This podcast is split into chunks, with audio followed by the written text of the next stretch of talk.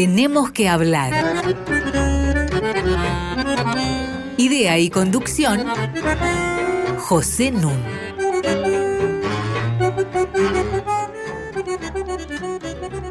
Muy buenas noches.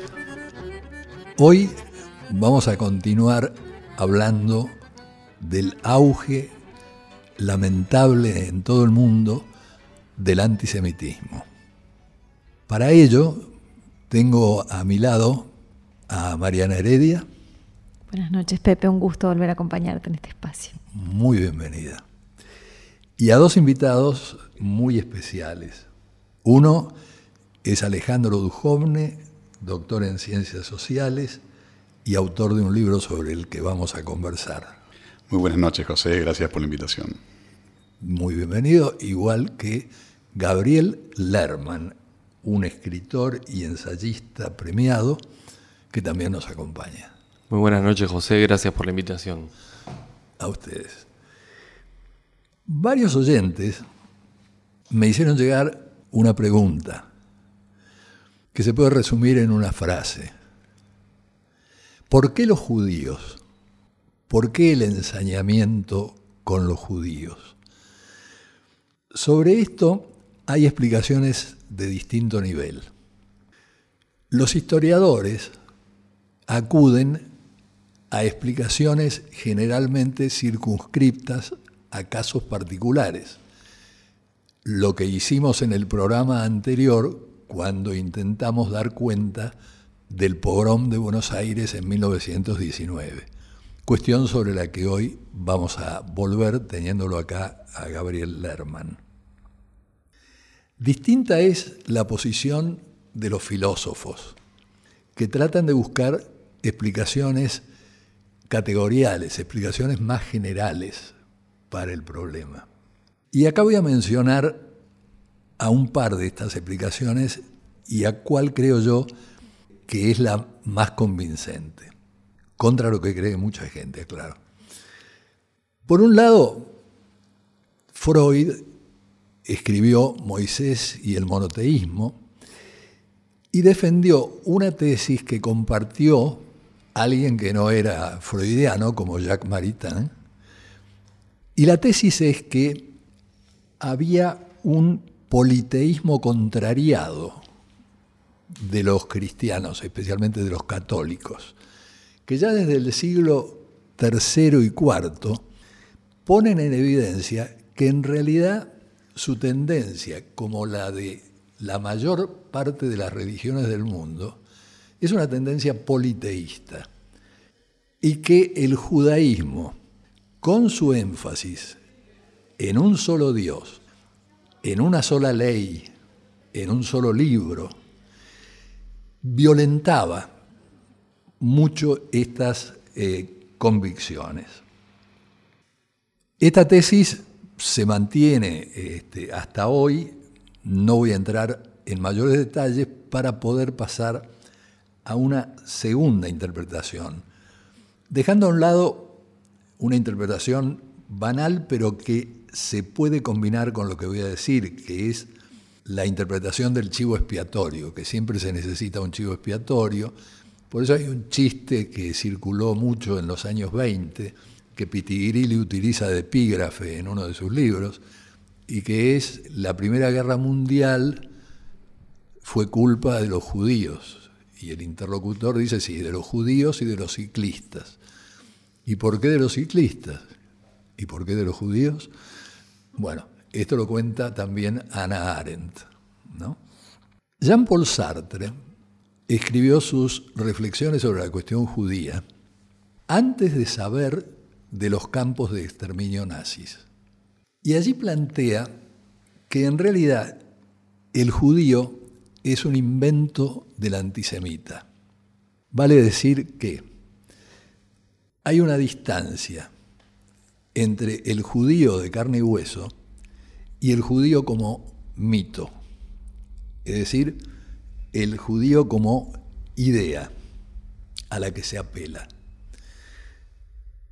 Esto ha sido muy criticado, lo estoy sintetizando al extremo, y yo sin embargo lo quiero rescatar. Para rescatarlo, me voy a valer de dos menciones.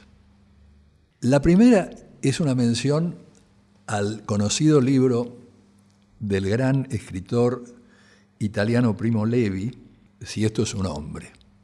Primo Levi estuvo detenido más de 10 meses en un campo de concentración cercano a Auschwitz. Y él cuenta que cuando los estaban llevando una mañana a los campos de trabajo forzado, se acercó una monja y lo apartó a él de la fila y le hizo señas de que la siguiera. Entonces él la siguió y ella lo condujo al hospital. Y en el hospital lo llevó a una habitación que estaba totalmente a oscuras y en la que él por la penumbra de la puerta pudo ver que había una persona totalmente enyesada, envuelta en vendas desde los pies a la cabeza, acostada. La monja le indicó una silla que estaba junto a la cama, se retiró y la habitación quedó otra vez a oscuras, salvo una leve luz que entraba por un ventanuco. Y el que estaba en la cama comenzó a hablar entre las vendas. Y le dijo, yo me siento muy culpable y quiero tratar de expiar en parte mi culpa antes de morir. Seguramente no paso de esta noche.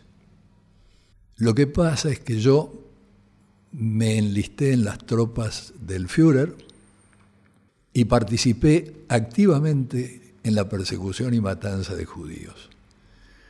Mi última hazaña fue asaltar con mis compañeros un gran hotel donde se habían refugiado mujeres, chicos, algunos hombres, y empezamos a disparar a todos los que trataban de huir y a todos los que estaban adentro.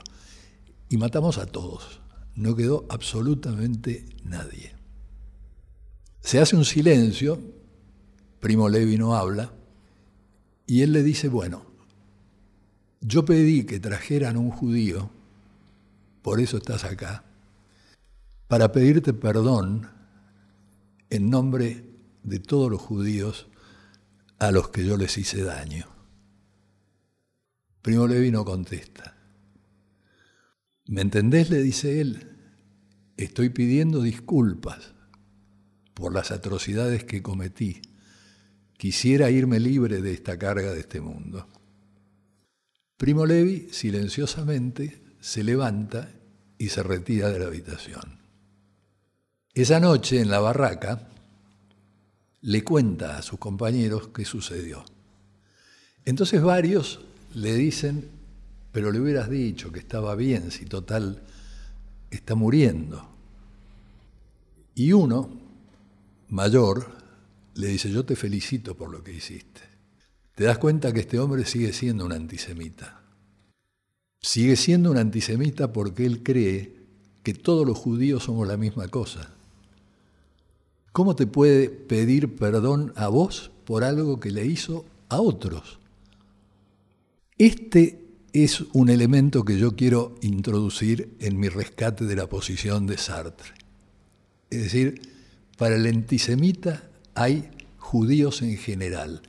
No importa que haya judíos sefaradíes, que haya judíos askenazis, que haya judíos de izquierda, que haya judíos de derecha, que haya judíos gordos o flacos o o ricos o pobres.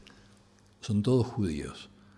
Son, como se sostiene desde el siglo XIX, miembros de una raza. El otro ejemplo del que me quería valer para ratificar esta posición eh, de Sartre proviene de la antropología. Quiero sostener que hay una analogía posible con los trabajos sobre la brujería de ese gran antropólogo inglés Evans Pritchard.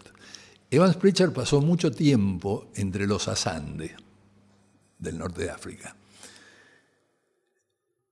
y advirtió una cosa. un chico asande. Camina descalzo todas las mañanas por el bosque y llega a su destino sin problema. Un día, inadvertidamente, se clava una astilla y entonces dice brujería. Un alfarero hace todos los días su mezcla de barro, de agua, y hace su vasija. Si la vasija se le rompe porque él mezcló mal las cantidades de los materiales, no dice una palabra y hace otra vasija. Si él está convencido de que mezcló bien las cantidades, pero la vasija se rompió, brujería. Entonces dice Evans Preacher, las brujas no son seres que andan montados en una escoba por un mundo de fantasía. Son selladores de la realidad. Cada vez que uno no puede dar cuenta de esa realidad, apela a un sellador y dice brujería. A mí me parece que este es un sentido que va en la dirección de lo que Sartre intentaba decir. El judío es una idea del antisemita para sellar un mundo que está perdiendo. Un antisemita que se resiste a la modernidad, un antisemita que se resiste al extranjero, a lo diferente, al otro. Bueno, necesita algo que le permita justificar su posición. Y entonces no dice brujería, dice judío. Y en este sentido me parece que la posición de Sartre es sostenible. El otro día establecimos la diferencia entre dos grandes momentos del antisemitismo, siglos del antisemitismo basado en cuestiones religiosas, los asesinos de Cristo, los que encarnan el mal. Sobre esto, si tenemos tiempo, vamos después a discutir algunas interpretaciones muy interesantes que se han hecho del papel de Judas. Pero quiero pasar rápidamente de eso al antisemitismo racial que se instala desde mediados del siglo XIX. Dejé la otra vez sin decir que la palabra antisemita es un invento de un alemán, Wilhelm Marr, que odiaba a los judíos, pero que necesitaba un término para la liga que quería formar. ¿no? Y encontró la palabra antisemita, que está muy mal usada, porque en realidad la raza semita abarca a los árabes y nunca tuvo Hitler problema con, con los árabes. ¿no? Pero bueno, el uso le ha cambiado el significado y ya entendemos en qué sentido. Aludí también a los protocolos de los sabios de Sion e hice hincapié en algo que quiero volver a marcar porque a mí me parece muy importante. La metáfora del canario. Como decía Franz Fanon, si escuchan hablar mal de los judíos, presten mucha atención, están hablando de ustedes. La metáfora del canario tiene que ver con el canario que llevaban los mineros cuando se internaban en profundidades desconocidas, porque si había gases tóxicos, el canario se moría. Y con eso quedaban todos advertidos.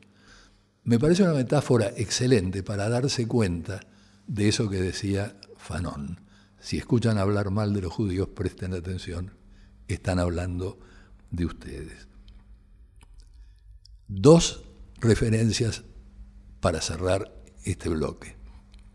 Por un lado, hice mucho hincapié yo en el último programa en el papel que jugó en esto Henry Ford, como propalador, difusor a través de todas sus concesionarias de los protocolos de los sabios de Sion, de los infames protocolos de los sabios de Sion, inventados por la policía secreta zarista.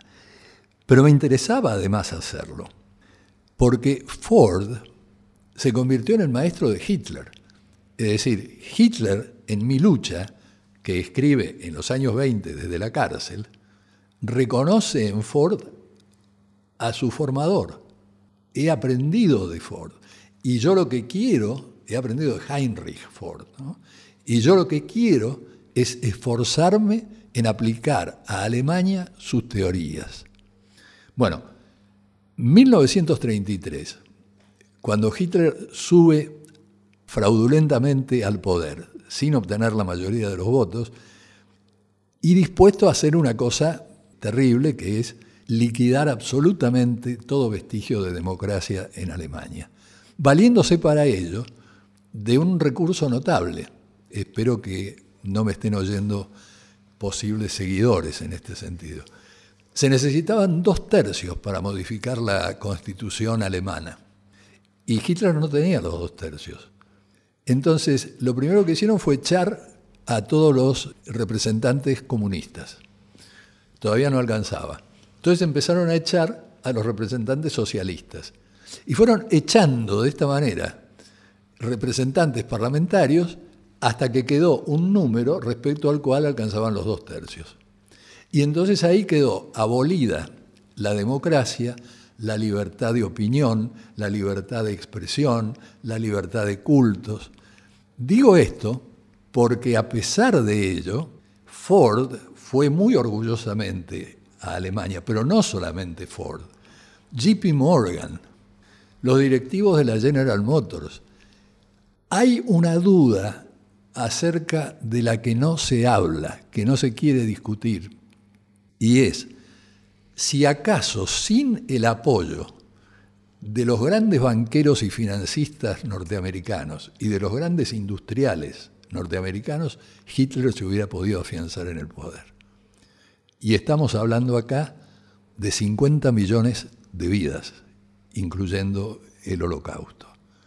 Para terminar esta mención, 1938, Ford recibe la más alta condecoración alemana. Un alto directivo de General Motors también. Tres meses después se produce la llamada Noche de los Cristales Rotos, comienza la gran matanza de los judíos.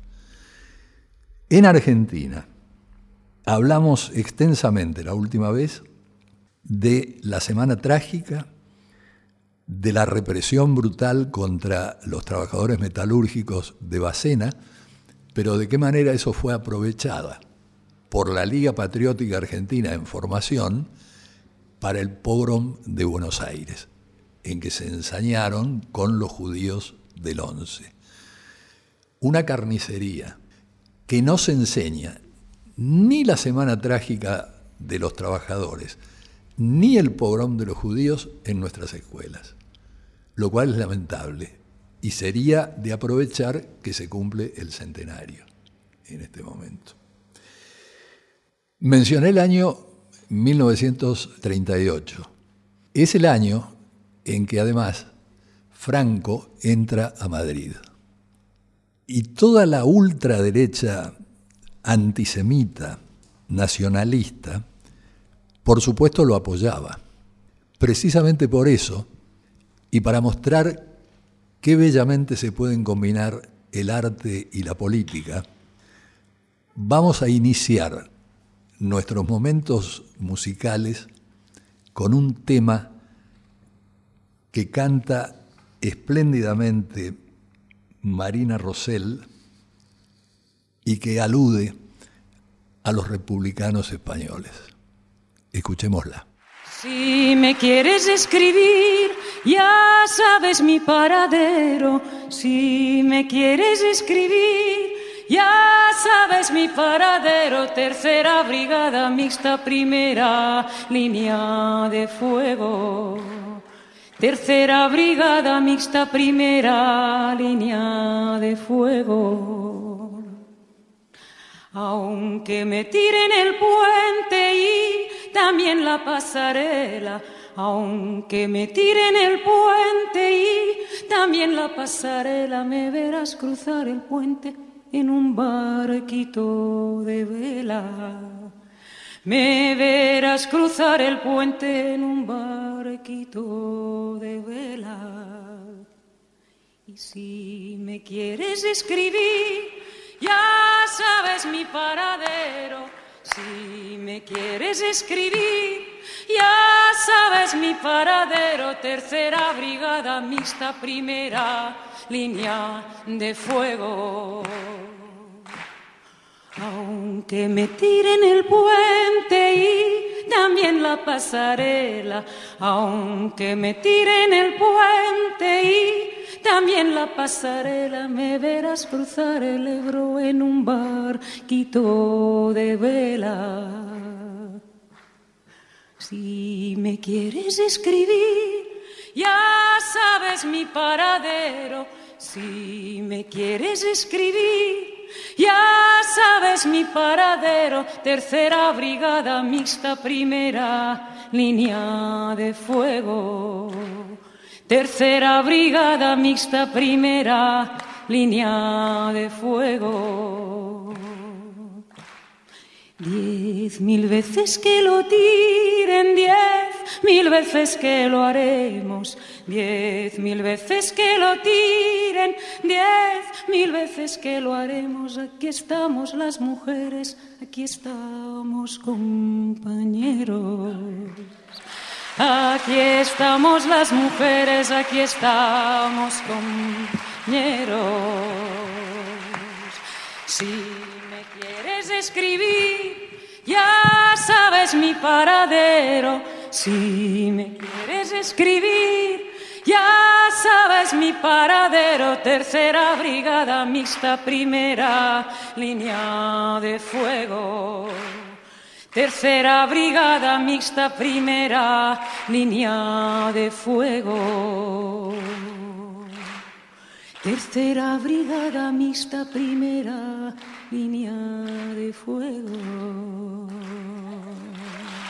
Tercera brigada mixta, primera línea de fuego.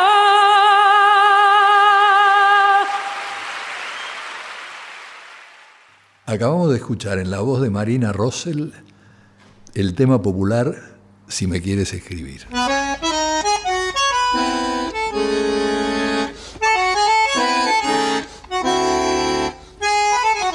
Seguimos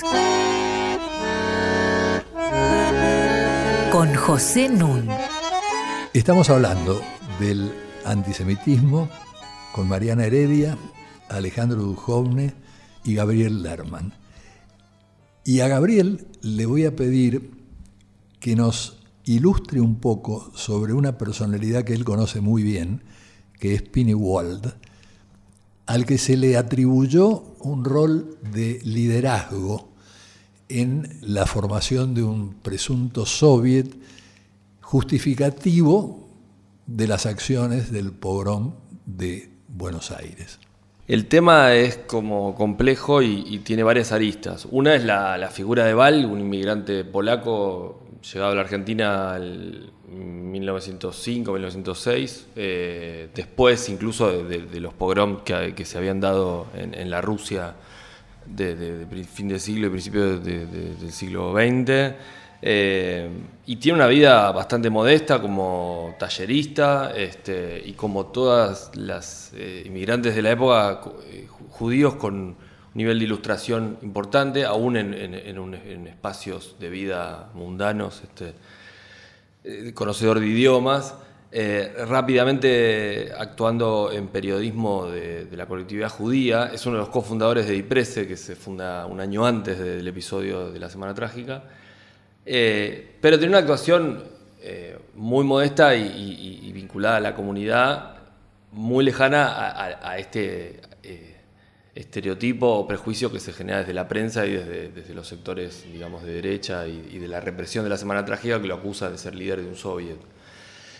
Cuando dije complejo me refiero a que esto del líder, la palabra soviet puesta de un modo tan fuerte en la primera plana de los diarios de Argentina este, durante varios días, en ese momento alude a lo que eh, Díaz del Moral, un historiador español, habla del trienio rojo, es ese momento de amenaza que hay varios episodios en distintos lugares del mundo, entre otros la Semana Trágica de Buenos Aires, pero también de Barcelona, que aparecen como coletazos de lo que es la Revolución Rusa, que se había dado apenas un año y pocos meses antes. Sí, bueno, en Alemania, Rosa, Rosa Luxemburgo, Luxemburgo, exacto, claro. que es unos pocos meses después de la Semana Trágica. Claro. Acá está también ciertos vínculos intelectuales que se han trabajado mucho en los últimos años, abriendo un poco la, lo- la época por el lado de la reforma universitaria. También hay un filón ahí de, de- donde hay vínculos entre intelectuales comunistas de izquierda.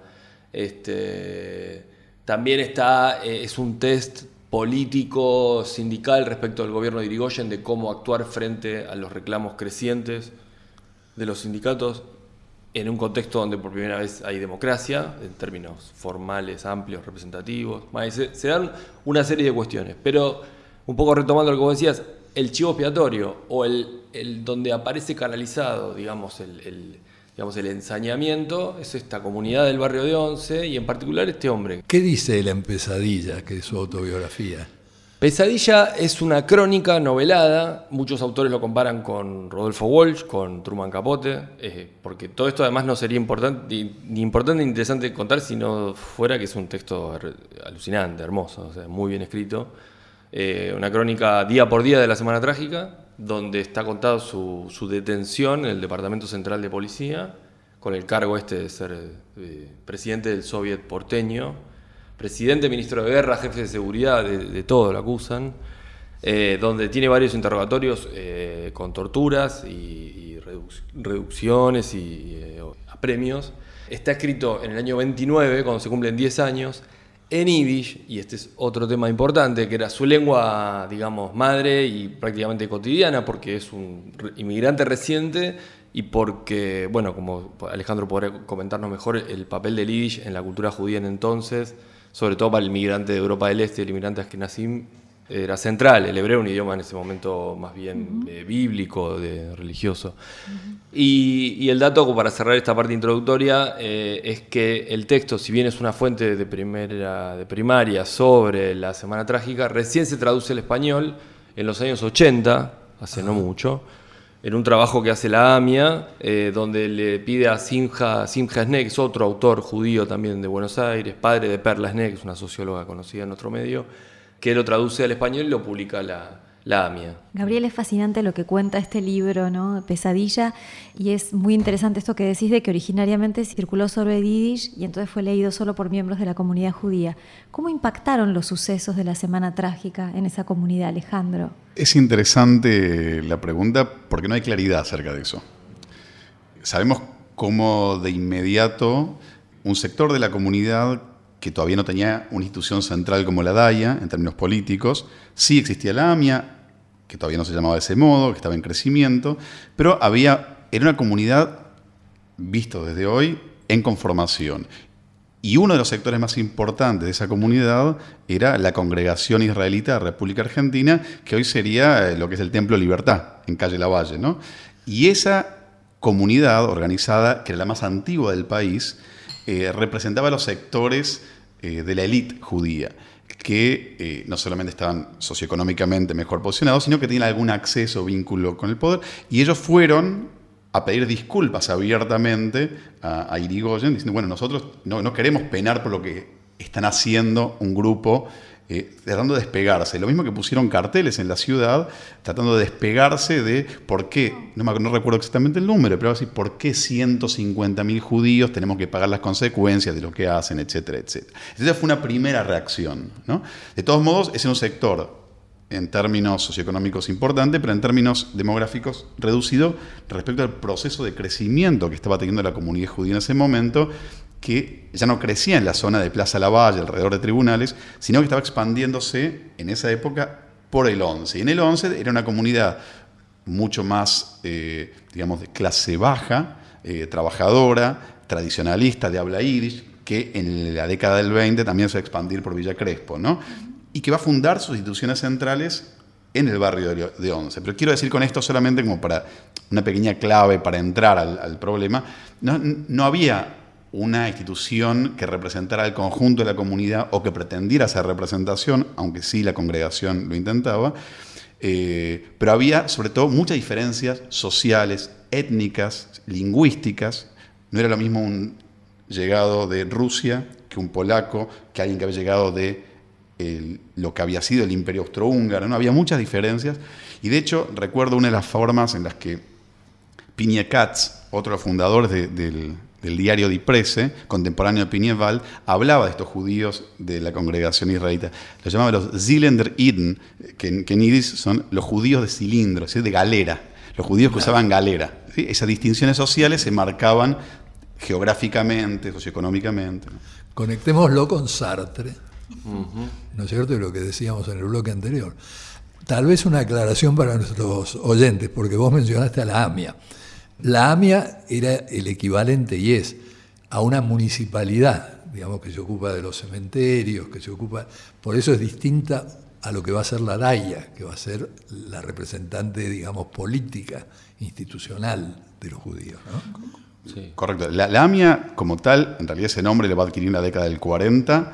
Se funda, si mal no recuerdo, en 1894, como una piadosa sociedad de entierro, Ashkenazi, solamente el mundo Ashkenazi, inicialmente que va a tener como misión inicial el cementerio, Pero a partir de eso se genera cantidad de recursos y, con la llegada de los polacos en la década del 20, es decir, es inicialmente de origen más bien ruso, pero con la llegada de los polacos va a terminar adquiriendo una forma de organización que es el modelo Keilati. El modelo Keilati que es una Keilah, que es comunidad, es un modo de autonomía de los judíos de Europa del Este, eh, donde no solamente en términos de cementerios, sino también educacionales, culturales, religiosos e incluso de justicia, es decir, una pequeña forma de organización, de continuación, de reproducción de la vida político-cultural a través de una organización centralizada. Y la salud también.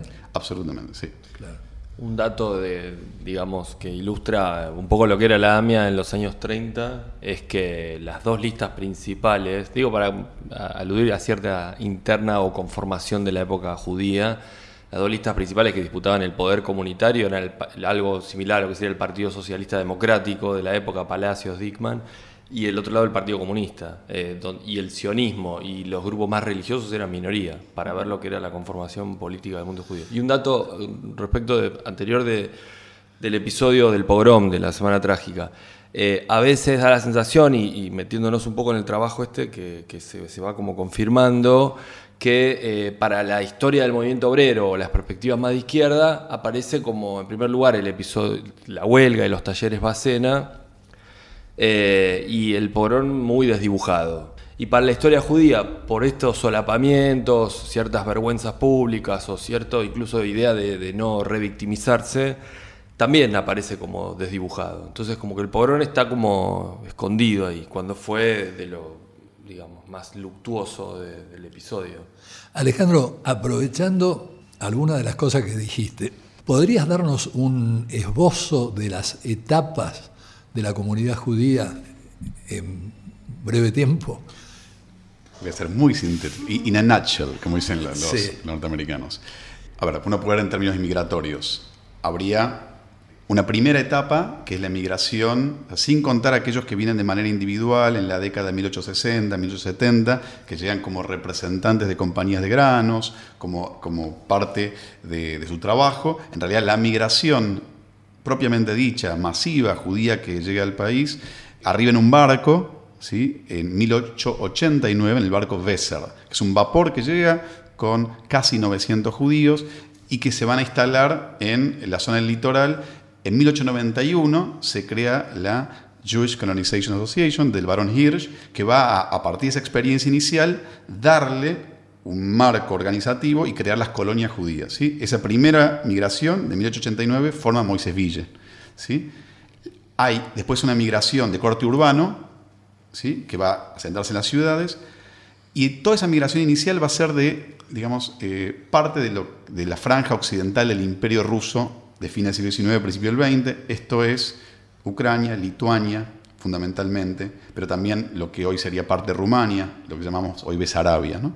En la década del 20 vienen los polacos, que es otra clase de migración, que se van a sentar fundamentalmente en las ciudades, especialmente Buenos Aires, pero es otra migración porque ya no son gente eh, de campo o de pequeñas comunidades, sino eran, que también las había, por supuesto, pero eran pueblos más organizados, con profesiones, muchos de ellos periodistas, muchos de ellos con alguna militancia política, es decir, viene una, una inmigración más letrada, si se quiere.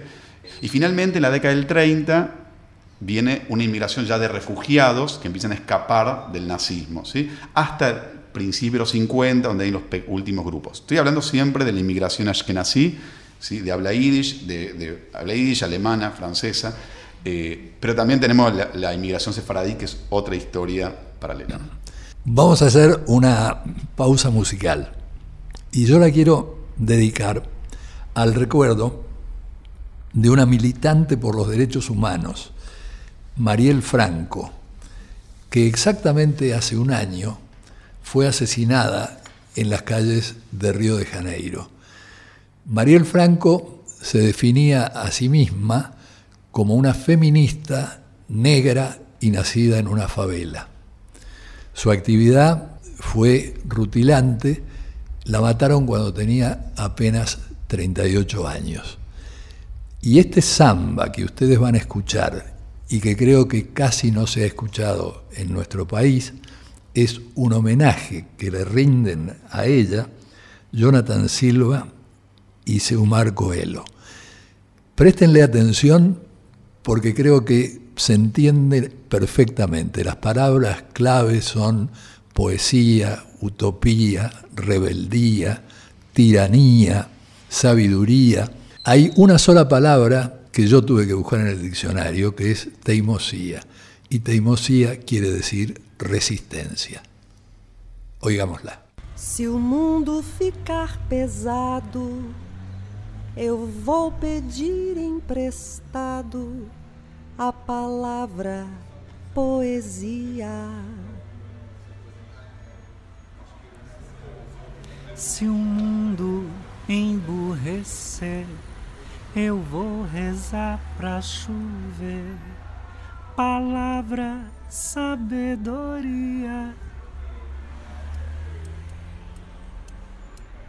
Se o mundo andar para trás, vou escrever num cartaz a palavra rebeldia. Se a gente desanima, eu vou colher no pomar a palavra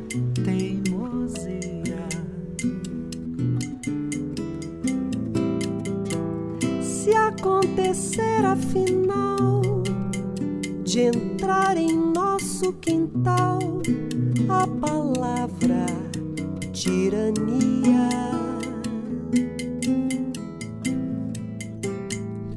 pegue o tambor e o ganzá. Vamos pra rua gritar a palavra utopia.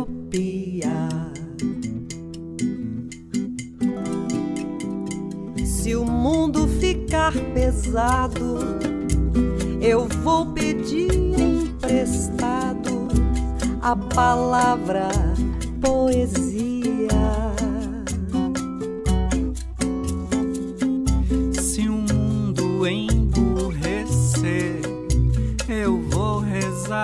chover,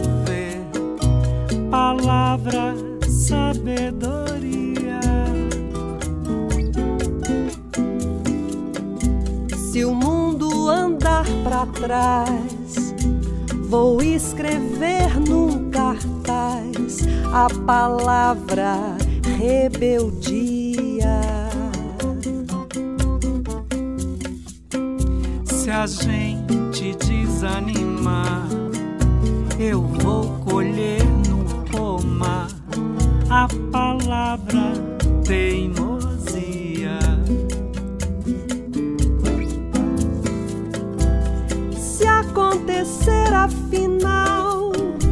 de entrar em nosso quintal a palavra tirania.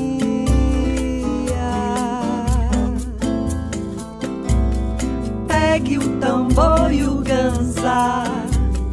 Vamos pra rua gritar a palavra utopia.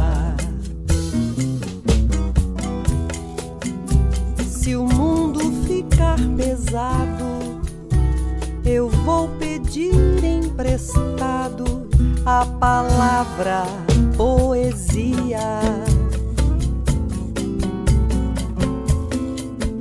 Se o mundo emburrecer, eu vou rezar pra chover. Palavra sabedoria.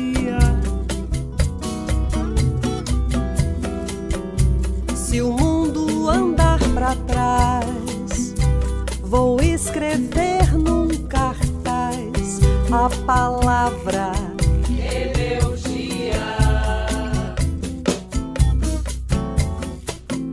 Se a gente desanimar, eu vou colher no pomar a palavra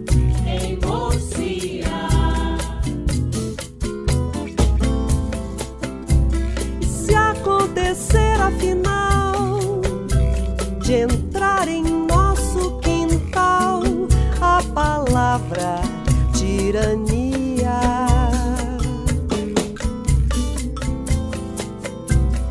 Pegue o tambor e o ganzá, vamos pra rua gritar a palavra utopia.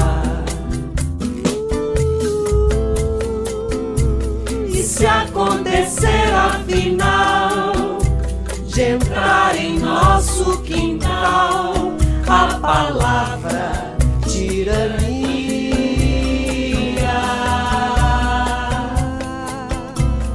Pegue o tambor e o ganzá, vamos pra rua gritar a palavra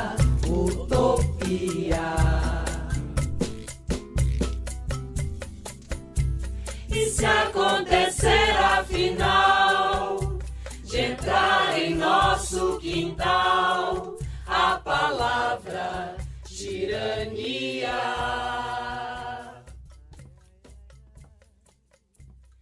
Pegue o tambor e o ganzá, vamos pra rua gritar a palavra utopia.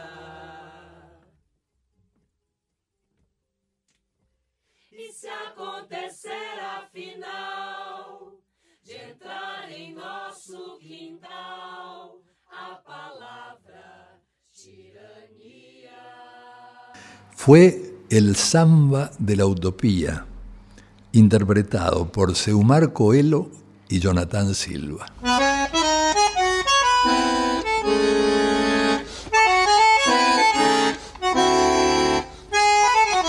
Seguimos José Nun. Como ustedes saben, para comunicarse con nosotros nos pueden escribir a tenemos que hablar radionacional.gov.ar. Y todos nuestros programas, este es el número 76, se pueden bajar entrando a la web de la radio www.radionacional.com.ar barra podcast. Mariana Heredia, Alejandro Dujovne, Gabriel Lerman están conversando conmigo acerca del antisemitismo. Alejandro ha escrito un excelente libro, Historia del libro judío en la Argentina, que viene de merecer una distinción entre los premios nacionales de cultura. El libro fue editado por Siglo XXI. Y le vamos a pedir que desarrolle un poco una frase que elabora al comienzo del libro, diciendo que el libro, precisamente, ha sido siempre la patria portátil de los judíos. En efecto, la idea, la asociación entre texto y por extensión libro con lo judío es una imagen que se ha sostenido en el tiempo. En realidad, quien la formula primero fue Mahoma, que habla de los pueblos del, libro y habla del cristianismo y del judaísmo. Sin embargo, es con el pueblo judío donde esa frase, esa imagen eh, se va a sostener en el tiempo. Y eso no es casual porque a diferencia de otras tradiciones religiosas donde la tierra funcionó como un lugar de, de, apuntalamiento, de afirmación política, en el pueblo judío, desde la destrucción del segundo templo de Jerusalén en el año 70 después de Cristo, lo que tenemos es una enorme dispersión. Y el texto, el libro, la Torá y después el Talmud, que son las interpretaciones sobre la Torá, funcionaron como la unidad en la dispersión, como la posibilidad de sostener vínculos a lo largo del espacio geográfico y en el tiempo. Entonces, los judíos han llevado su judaísmo, la identidad, pese a las lenguas, pese a la distancia geográfica, a partir del texto. Y de ahí se ha relacionado de una manera eh, muy intensa a partir de prácticas especiales. Así como digamos, en, el, judaísmo eh, está prohibido la construcción de imágenes, si está prohibido idolatrar imágenes de cualquier clase, es el libro, es el texto. Si uno, por ejemplo, va a una sinagoga, ve que quien lleva la corona y a quien se venera es al texto mismo. A los rollos de la Torah se los venera. O sea, tiene una centralidad en la vida cultural el texto, la palabra, la letra, que después se va a expandir en las prácticas cotidianas ¿no? de, de quien es religioso. Y después eso se seculariza. ¿Qué quiero decir con esto? Que en la práctica, en el estudio religioso, y recién hablábamos fuera de micrófono sobre una serie que está en Netflix, se llama Stiesel, que es una serie que habla de un grupo ultraortodoxo en Jerusalén, pero hay escenas muy, muy paradigmáticas ahí que se mantienen desde hace varios siglos, que es un modo de estudio. El modo de estudio eh, religioso judío no es una repetición mecánica para internalizar algunas, algunos dogmas, es, se hace de a dos con el texto bíblico y preguntas una y otra. Se hacen preguntas para llegar a una interpretación que siempre es inacabada. O sea que es un estudio que siempre es diálogo y siempre es pregunta. O sea, hay un trabajo hermenéutico de un ejercicio intelectual sobre el propio texto. Ese es el modo de estudio. Y podemos ir un poco más atrás y, todo chico dentro del mundo religioso, ¿no? que, que ese se te va a terminar rompiendo, ese universo religioso en el siglo XVIII y especialmente en el siglo XIX, tenía que saber leer a partir de los 11 años, o sea, e incluso antes. La formación, la alfabetización, en realidad antes, la alfabetización de los chicos judíos, de los varones judíos, era central eh, porque a lo máximo que se aspiraba es a ser un erudito del texto. Como el judío no tenía territorio, no tenía política en un sentido fuerte del término, digo, en sentido beberiano no tenía violencia, le estaba vedada la violencia porque estaba era subordinado de los reinos cristianos, la máxima aspiración era a eh, un saber sobre la, religión. Había un ideal intelectual que organizaba la vida judía. Esa, era la, aspiración máxima eh, entre los judíos. Y después se conectaban entre las comunidades de Europa e incluso el norte de África o, de lo que posteriormente va a ser Israel, se comunicaban a partir de discusiones en torno a las interpretaciones religiosas. O sea que había una vida cultural, aspiracional, de valores, organizada a partir del texto. En el mes de la mujer te pregunto, Alejandro, ¿cuánto esa enseñanza y esa, ese culto de, del libro era una potestad de los varones o es una potestad de los varones en el judaísmo o era eh, más igualitario en términos de los dos sexos?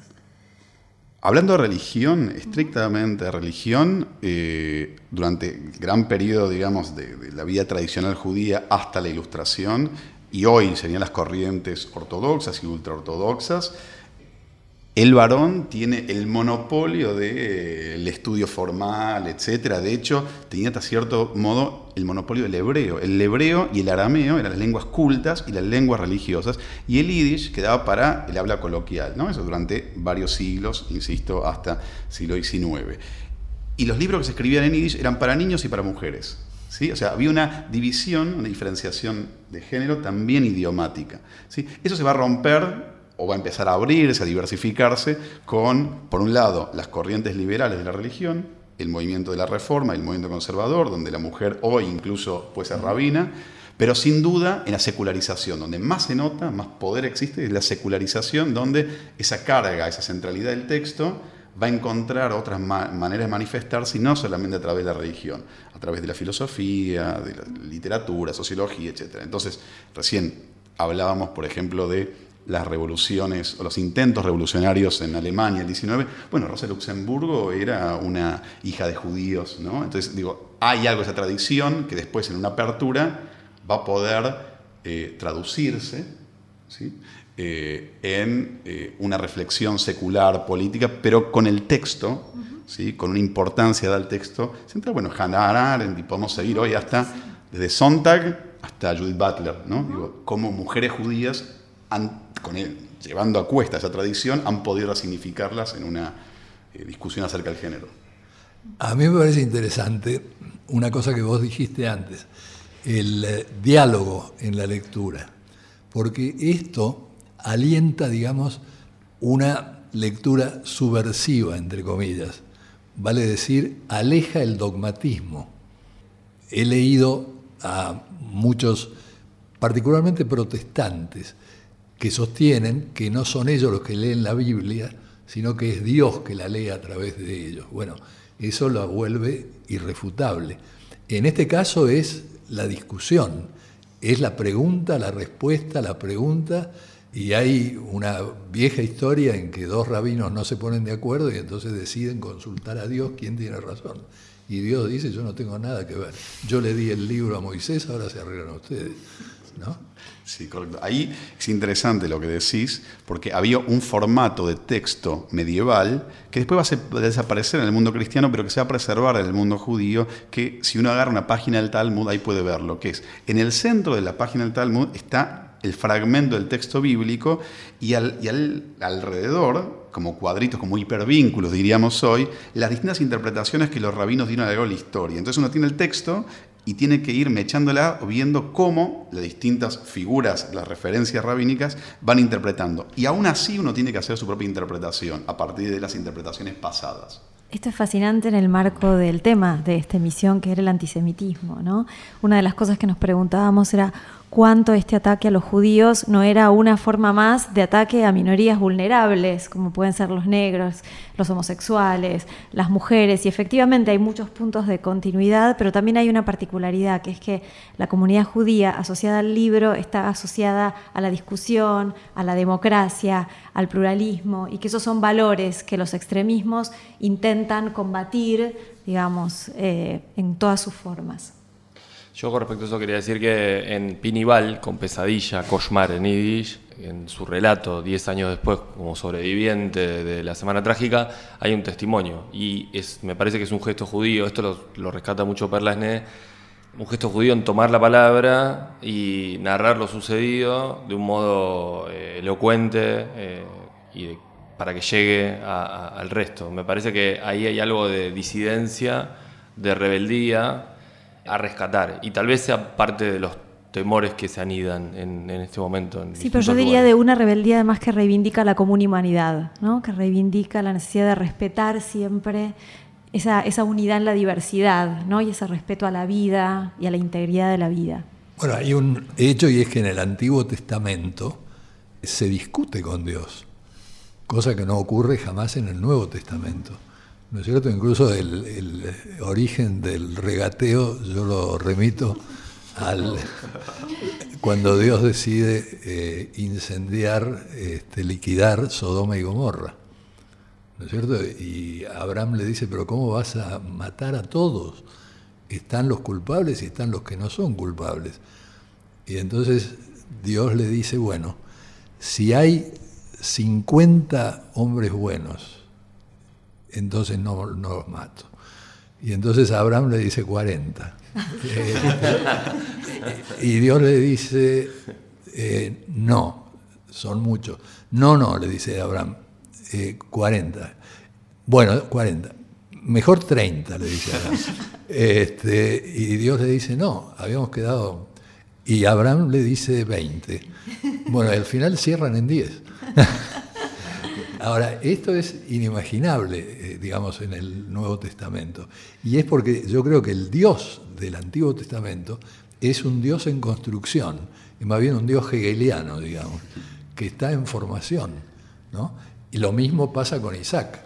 Hay, uno de los, capítulos del Antiguo Testamento de Job, que tal vez es el más paradigmático en ese sentido, en la discusión con Dios, que no voy a extenderme sobre eso, pero sugiero ver la película Un hombre serio de los hermanos Cohen, que es una reversión del libro de Job en la Minnesota de los años 60-70.